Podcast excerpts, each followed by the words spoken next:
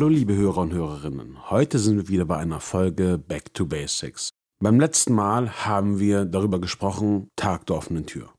Seitdem habe ich ein paar Fragen bekommen, auf die ich jetzt auch mal eingehen würde, weswegen ich auch heute mal diese Back to Basics Folge widme.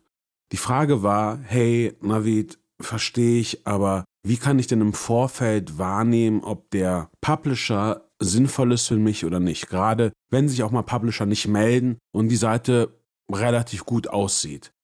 Die Frage, die ich da immer hatte oder auch gestellt hatte, war, was meinst du damit sieht gut aus?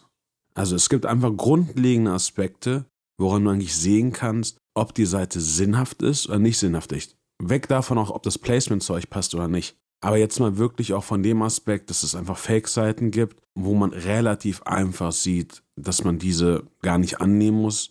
Oder auch ehrlich gesagt, egal was der Publisher dann auch einem erzählt, es gar keinen Sinn macht. Nochmal, das trifft auf 99,9% der Publisher nicht zu, aber genau dieser 0,1%, auf den gehen wir jetzt ein. Okay? Also, erster Punkt, habt ihr ein Impressum?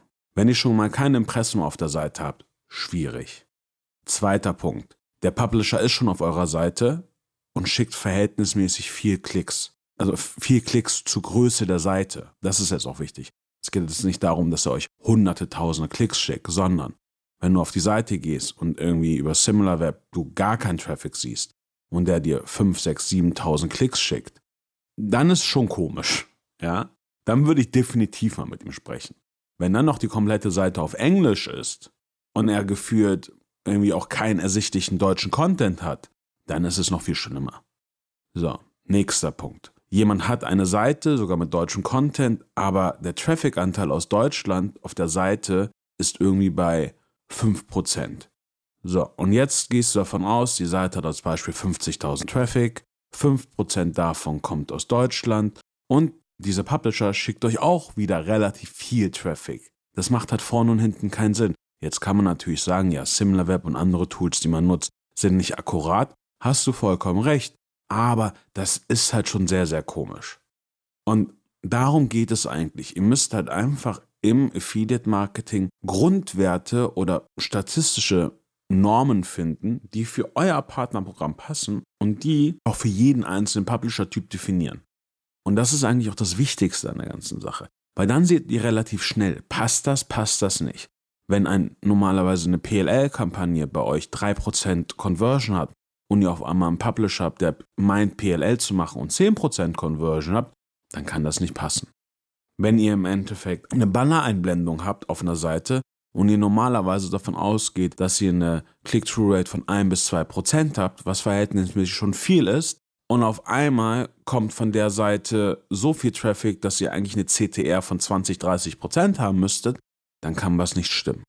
Und das ist eigentlich auch das Schöne am Affiliate Marketing und generell auch am Online-Marketing. Wir sind sehr stochastisch ausgelegt. Und das ist der Punkt, den ich euch wirklich ans Herz lege. Guckt euer Programm an und überlegt, kann das passen? Und wenn natürlich dann Publisher kommen und auf einmal sagen, hey, ich mache das aber so und so und ich bin darin richtig gut, verständlich, finde ich auch super. Aber euer Menschenverstand müsst euch eigentlich dann auch aufzeigen, dass es eigentlich gar nicht geht. So, jetzt mal auch als kleiner Recap. Erstens, guckt, ob die Webseite, die euch bewerben möchte, ein Impressum hat. Wenn sie sie schon mal nicht hat, schwierig. Zweitens, redet mal auch vielleicht mit dem Netzwerk, ob die Seite schon irgendwie gerade frisch ist oder ein neuer Publisher ist, ob der einfach auch schon Traffic generiert hat oder Umsätze generiert hat für andere Shops.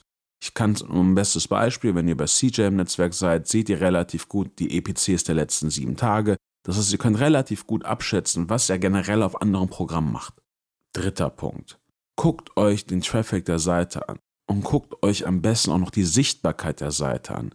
Wenn die Sichtbarkeit der Seite irgendwie bei Null ist und der Traffic hoch ist, dann ist es einfach eine, eine Bridge-Seite, wo einfach irgendwer Traffic einkauft und auf diese Seite knallt.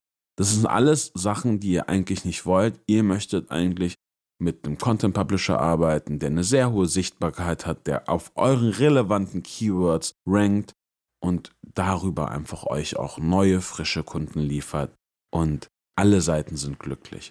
Also, heute geht es darum, wie könnt ihr Publisher evaluieren und hierbei geht es nicht nur um Publisher, die sich gerade neu anmelden. Wir dürfen nicht vergessen, Partnerprogramme sind historisch gewachsen. Das heißt, da sind auch Partner drauf von früher, die ihr einfach mal angenommen habt oder die durchgerutscht sind.